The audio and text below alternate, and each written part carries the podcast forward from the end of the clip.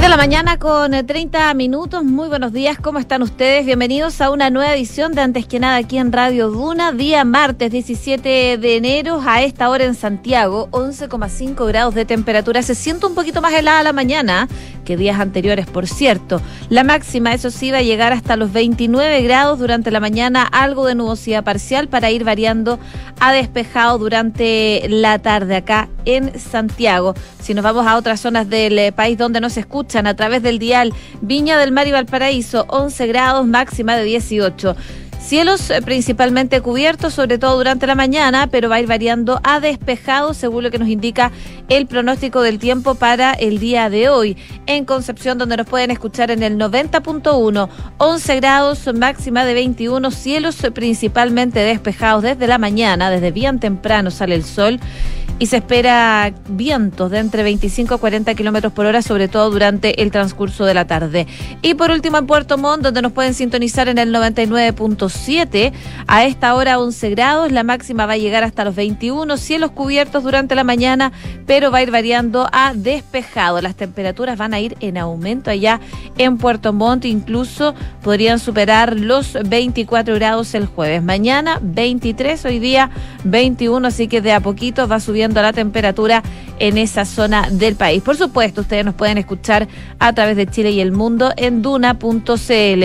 Y como todos los días, hacemos un resumen de las principales informaciones que están ocurriendo en los titulares.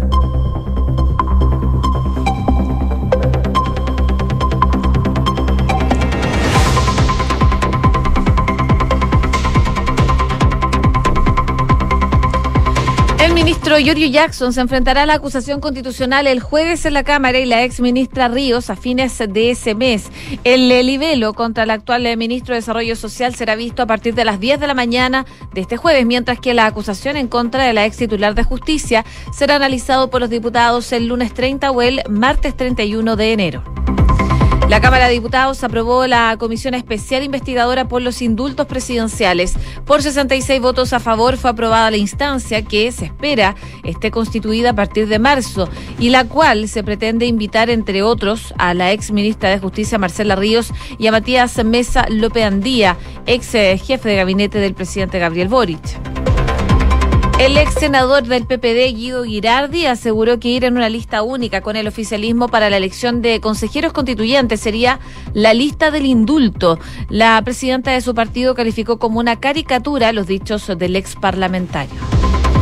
El Ministerio de Salud aseguró que está trabajando para garantizar la estabilidad del sistema de las ISAPRES. El gobierno va a reanudar hoy día la mesa de trabajo con el gremio, que desde su última reunión ha exigido crear una hoja de ruta para evitar su quiebra. El MIMBU presentó alternativas de viviendas definitivas a los afectados por el incendio en Viña del Mar. Las soluciones habitacionales fueron categorizadas según la magnitud del daño que registra cada vivienda y de acuerdo al catastro que hace el gobierno. Senapred informó que 16.000 clientes están sin luz en Puerto Montt por el incendio forestal que ha consumido 35 hectáreas. Para extinguir la emergencia, CONAF ha dispuesto un equipo de cinco brigadistas, siete técnicos y dos helicópteros que colaboran con bomberos de los lagos. En noticias internacionales, el Tribunal Electoral de Brasil dio tres días de plazo a Jair Bolsonaro para dar explicaciones sobre el documento golpista. El texto fue encontrado por la Policía Federal en la residencia de Anderson Torres, quien fue su ministro de Justicia y detenido desde el sábado acusado de presunta omisión. Joe Biden va a visitar el jueves las zonas afectadas por las tormentas en California. La Casa Blanca informó que el mandatario se va a reunir con las autoridades locales para evaluar la ayuda adicional que se necesite para la reconstrucción de los daños. Y en el deporte, Nicolás Yarri hizo un tremendo partido al vencer en set corridos al 27 del mundo, al serbio Miomir Ketmanovic en el abierto de Australia. El chileno avanzó a segunda ronda luego de que el partido estuviera suspendido por más de tres horas, esto producto del calor. 6 de la mañana con 34 minutos. Comenzamos la mañana informados en Antes que nada con Josefina Stavrakopoulos. Bueno, partimos revisando las principales informaciones. El presidente Gabriel Boric participó en la apertura del Congreso del Futuro y en una salida de guion, el mandatario comenzó a reflexionar en cuanto a la importancia de la educación y los desafíos del mañana. Así fue como eh, reconoció que problemas como el ausentismo y la deserción de estudiantes ya eran parte de la realidad nacional, pero que con el cierre derivado con eh, por la pandemia, estos se agudizaron. Sumado a esto, él dijo que hay otros problemas también, como la convivencia que hemos visto también durante el último tiempo y de pérdida de aprendizaje que ha puesto en marcha aún más arriba la situación eh, escolar. sumado a eso, entonces, es parte de lo que decía el presidente Gabriel Boric y de esa manera pensó en su actuar como diputado el año ya antepasado eh, y deslizó una autocrítica a su postura al respecto. Dice, Chile fue uno de los países que tuvo durante más tiempo sus escuelas cerradas y eso también lo pienso en, retrospectiva. Eh, quienes estuvimos en el Parlamento en ese momento también fuimos responsables de aquello. Lo pienso autocríticamente y aunque no lo mencionó, él y su sector eh, recordemos, en su momento buscaron acusar constitucionalmente al exministro de Educación Raúl Figueroa, que justamente lo que él impulsaba, ese ministro, era eh, fuertemente el retorno a las aulas. Bueno, ayer en nada personal estuvieron hablando precisamente con el ex ministro de Educación, Raúl Figueroa, sobre esta reflexión que hace el presidente Gabriel Boric y también sobre la postura que él tuvo en su momento de abrir rápidamente las escuelas. También habló sobre la educación en general en Chile y aseguró que falta un conjunto de medidas más concretas que aborden los ejes que tiene a mano el gobierno. Escuchemos parte de lo que dijo en nada personal Raúl Figueroa. Mira, yo, veo que los ejes de lo que se ha venido anunciando hace harto tiempo son ejes correctos. La urgencia de hacerse cargo de la competencia salud mental, el fortalecimiento de los aprendizajes y, y revincular a los alumnos que han estado, que lamentablemente están fuera del sistema. Y, pero, pero, pero lamentablemente a estas alturas, claro, digamos, necesitan eh, acciones mucho más concretas. Lo que se hizo hoy día es un anuncio que en la práctica no cambia mucho, no agrega mucho de lo que ya se venía anunciando durante todo el 2022. La gran novedad, uno podría decir, este consejo, que yo creo que es positivo, porque, porque obviamente que, ayuda a que las soluciones sean más transversales. Pero el Consejo va a entregar un informe durante el primer semestre del, del, del 2023 las acciones que se comprometen son, son más o menos las mismas que ya se venían anunciando desde el 2022 sin mucho éxito. Entonces, yo creo que acá lo que falta es eh, un conjunto de medidas mucho más concretas que aborden los tres ejes que tiene a mano el gobierno.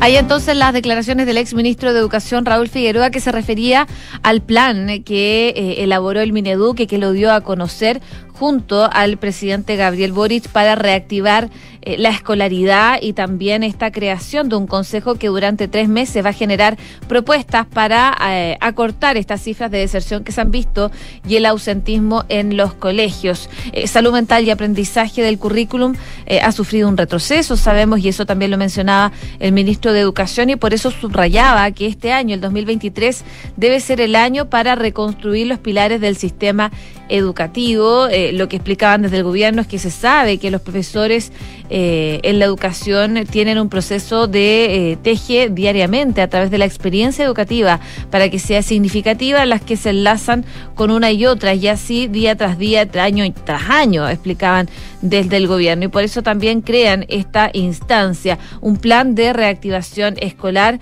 pero claro, desde el gobierno dicen que no es solo solamente tarea del gobierno, es una tarea a nivel país. En este sentido, el presidente Gabriel Boric dio a conocer tres medidas para superar los problemas de deserción y ausentismo y a eso también, como les comentaba, se, mm, se sumó la convocatoria de un consejo integrado por 23 personalidades para este sentido. 6 de la mañana con 39 minutos. Estás escuchando Antes que nada con Josefina Stavrakopoulos en Duna. Seguimos revisando informaciones, los indultos siguen dando que hablar y esta vez por 66 votos a favor, 44 en contra y 7 abstenciones, la Cámara de Diputados aprobó crear una comisión especial investigadora encargada de reunir antecedentes relativos a la concesión de indultos presidenciales a 12 presos del estallido social y al exfrentista Jorge Mateluna. Esto luego eh, de una solicitud que hicieron diputados de Renovación Nacional junto a parlamentarios de Chile Vamos en general y bueno, tras la votación el diputado Frank Suberman de RN destacó la necesidad de eh, esclarecer las responsabilidades de quienes participaron en la decisión de conceder estos indultos. Dice que están satisfechos porque se votó esta comisión especial investigadora para dilucidar la situación de indultos que se han otorgado. Eh, y por lo tanto, decía, estamos satisfechos de que 66 parlamentarios nos apoyaran. Nosotros, dice, esperamos que a partir del primero de marzo ya esté constituida esta instancia y podamos hacer un trabajo acucioso donde cada uno de los involucrados pueda venir a dar cuenta del rol que jugó y su responsabilidad respectiva, como es el caso, por ejemplo, dice, de la ex ministra de Justicia Marcela Ríos y del ex jefe de gabinete Matías Mesa López Andía, pero también cada una de las personas que se vieron involucradas en el Ministerio de Justicia, llevando a tomar una decisión, según dijo la ministra, la vocera de gobierno, equivocada al presidente de la República por esas desprolijidades. Por su parte, el diputado Mellado, también de RN, decía que se ha ido cumpliendo paso a paso con rigurosidad lo que dijimos aquí, que vamos a crear una comisión investigadora para ver desde el primer papel, desde la primera persona que estuvo involucrada en el listado y posterior indulto a estas personas, muchas de las cuales, según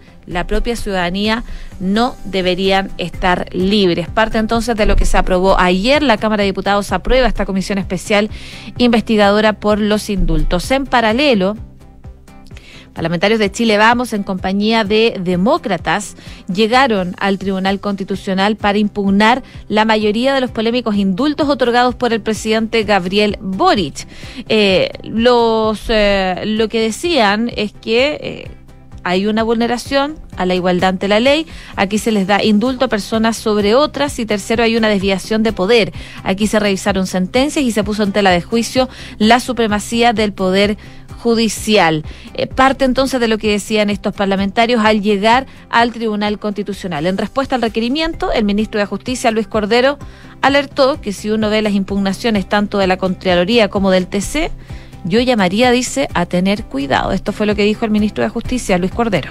Es que si uno ve las impugnaciones tanto en, la Contraloría como en el Tribunal Constitucional, eh, yo llamaría a tener cuidado porque ya no solo se están objetando eh, los indultos, estos indultos, sino que la figura del indulto y si son ciertas las teorías, las tesis legales que tienen esos requerimientos, entonces no solo existiría un problema en esto, sino que los que se han ejecutado en el pasado. Así que, pero bueno, supongo que la oposición será a cargo de esos argumentos jurídicos. Que el presidente se allane y que no vaya al Tribunal Constitucional no, un abogado. No, no, no. A ver, yo lo quiero decir en términos sencillos.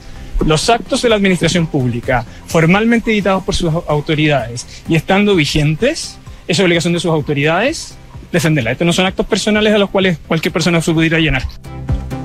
Hay entonces las declaraciones de Luis Cordero, el ministro de Justicia, a propósito de la llegada de eh, Chile Vamos y Demócratas para impugnar los indultos que impulsó el presidente Gabriel Boric, que aprobó esto ante el Tribunal Constitucional. Seis de la mañana con 43 minutos. Escuchas, antes que nada, con Josefina Stavrakopoulos.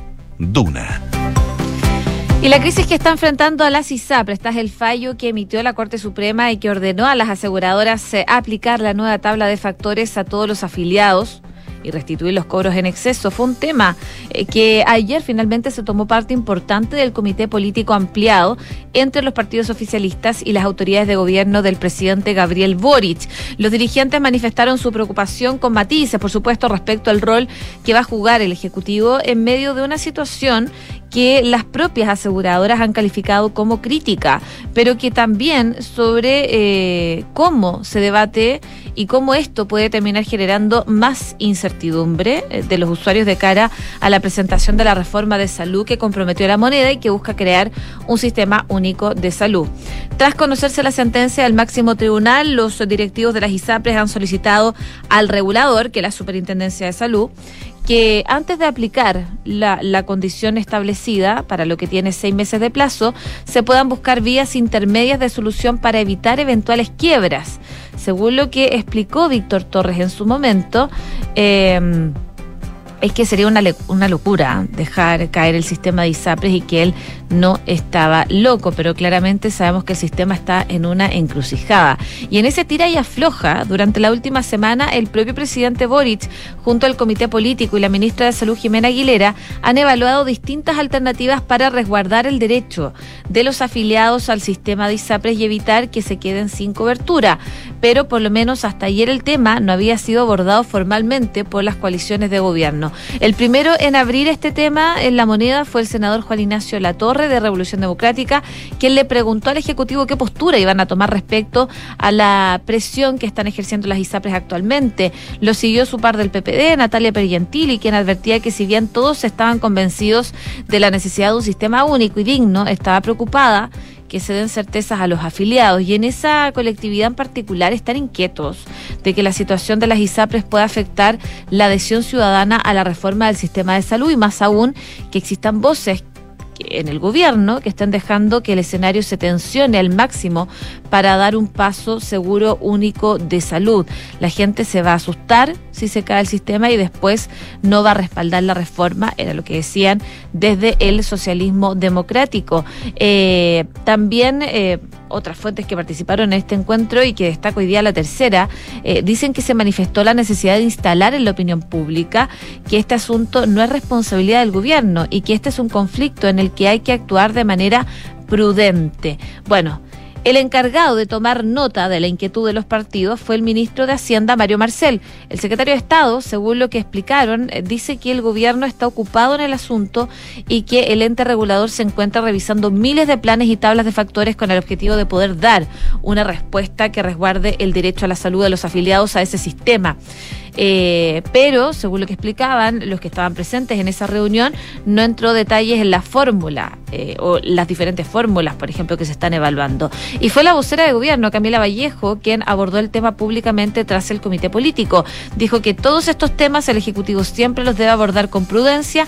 Aquí está involucrado otro poder del Estado, que es la Corte Suprema, que emitió un fallo que es muy claro al establecer la responsabilidad por incumplimiento de las ISAPRES, que tiene que ver con el modelo de negocio que se arrastra hace mucho tiempo. Esto, dice la vocera, no parte en este periodo de gobierno, parte desde antes tiene que ver con una situación de abuso en materia de planes que han sido recurrentes, demandados por los propios usuarios de ISAPRE, y ese fallo es el que se tiene que cumplir. Dice, no nos corresponde como Ejecutivo cuestionar ese fallo de la Corte Suprema. Esto se trabaja con prudencia, con responsabilidad y sin caer en meras presiones comunicacionales que surgen desde los interesados en la materia, porque para nosotros, dijo, es muy importante defender la división de poderes en este y cada uno de los cumplimientos de los que establece la Constitución y las leyes, es lo que decía la vocera de gobierno Camila Vallejo respecto a esta situación de las ISAPRES. De todas maneras, el Ministerio de Salud aseguró que está trabajando para garantizar la estabilidad del sistema y van a reanudar hoy día eh, la mesa de trabajo con el gremio que desde su última reunión han exigido crear una ruta mm, una hoja de ruta para poder evitar la quiebra de este sistema. 6 de la mañana con 48 minutos. Estás en Antes que nada con Josefina Stavrakopoulos. Duna 89.7. Y también contarles que el Servicio Nacional de Prevención y Respuesta ante Desastres, la CENAPRED, la ExoNEMI, entregó un nuevo balance por el incendio forestal que está afectando a Puerto Montt desde este lunes y que mantiene a la comuna en alerta roja, ya donde nos pueden escuchar en el 99.7. En ese sentido, CENAPRED dice que hay 16.838 clientes que están sin servicio del suministro eléctrico, tanto en Puerto Montt como en Puerto Varas. Este siniestro afecta al sector Bajo se encuentra activo y ha consumido hasta el momento 35 hectáreas. El peligro que representa en su cercanía sectores habitados, aunque ninguna vivienda se ha visto afectada por ahora, es latente. Eh, para extinguir la emergencia, CONAF dispuso ya la presencia de cinco brigadas en el lugar siete técnicos y dos helicópteros, los cuales colaboran, por supuesto, con bomberos de Puerto Montt, los Muermos, Yanquihue, eh, Puerto Vara Frutillar, además de carabineros y un avión Twin Otter de la FACH y Senapred Los Lagos. Para hoy día, la Municipalidad de Puerto Montt puso a disposición una retroexcavadora y una excavadora para seguir con esos trabajos. Así que vamos a estar atentos de cómo se va desarrollando esa situación durante las próximas horas. Es el anuncio que hace entonces Senapred para eh, Puerto Montt en particular. Y hablando de Senapred, acaba de emitir un tuit que dice que hoy martes a las 3.22 de la mañana las estaciones de monitoreos instaladas y las inmediaciones del volcán Villarrica registraron actividad eh, asociada a la dinámica de fluidos al interior del sistema volcánico. Se mantiene la alerta amarilla, es lo que dicen desde Senapred. 6 de la mañana con 50 minutos. Estás escuchando Antes que nada con Josefina Stavrakopoulos en Duna Y en noticias del ámbito internacional, nos vamos a Brasil, porque el Tribunal Supremo de ese país dio un plazo de tres días, desde ayer lunes, al expresidente Jair Bolsonaro para explicar el contenido de un proyecto de decreto encontrado en la residencia de uno de sus ex colaboradores, eh, el exministro de Justicia, eh, y que es considerado como evidencia de que pretendía dar un golpe de Estado. El plazo fue establecido en una sentencia del magistrado Benedito eh, Gancalves en la Corte Electoral que ordenó incluir el denominado documento golpista en una investigación que se adelanta contra el mandatario por supuesto abuso de poder durante su campaña en las elecciones presidenciales de octubre. El polémico texto es el borrador de un decreto que habría permitido a Bolsonaro instaurar un estado de excepción para intervenir el máximo tribunal electoral y revertir el resultado de las elecciones que ocurrieron el 30 de octubre, en las que fue derrotado por Luis, Luis Ignacio, digo, Lula da Silva. El eh, documento fue encontrado por la Policía Federal en la residencia de Anderson Torres, quien fue, como les comentaba, su ministro de Justicia, y él fue detenido el sábado, acusado de presunta omisión, porque era el responsable, finalmente, de la seguridad de Brasilia cuando miles de bolsonanistas asaltaron la sede de la presidencia del Congreso y también la Corte Suprema. Bolsonaro también fue incluido por la Corte Suprema en la lista de investigados por los sucesos violentos del 8 de enero por su presunta participación como autor intelectual de este intento golpista. El cerco judicial entonces se estrecha contra el exmandatario quien se encuentra actualmente en Estados Unidos y del que se sospecha que incitó a sus partidarios a invadir y destrozar las sedes del Parlamento, la presidencia y el Supremo el pasado 8 de enero. Así que eh, se va complicando la situación para Jair Bolsonaro en Brasil a propósito de lo que ha ocurrido post elecciones. Y también les cuento sobre medio ambiente, porque he sabido que el calentamiento global tiene consecuencias y que algunas de ellas podrían percibirse dentro de varios años. No obstante, hay ciertos eventos climáticos que preocupan a los expertos por la inmediatez de sus efectos y que incluso podrían modificar el clima de una región. Y es lo que está ocurriendo en la península ibérica, un territorio que comprende a países como España, Francia, Portugal y Andorra bajo la influencia marítima del Mediterráneo y el Océano Atlántico.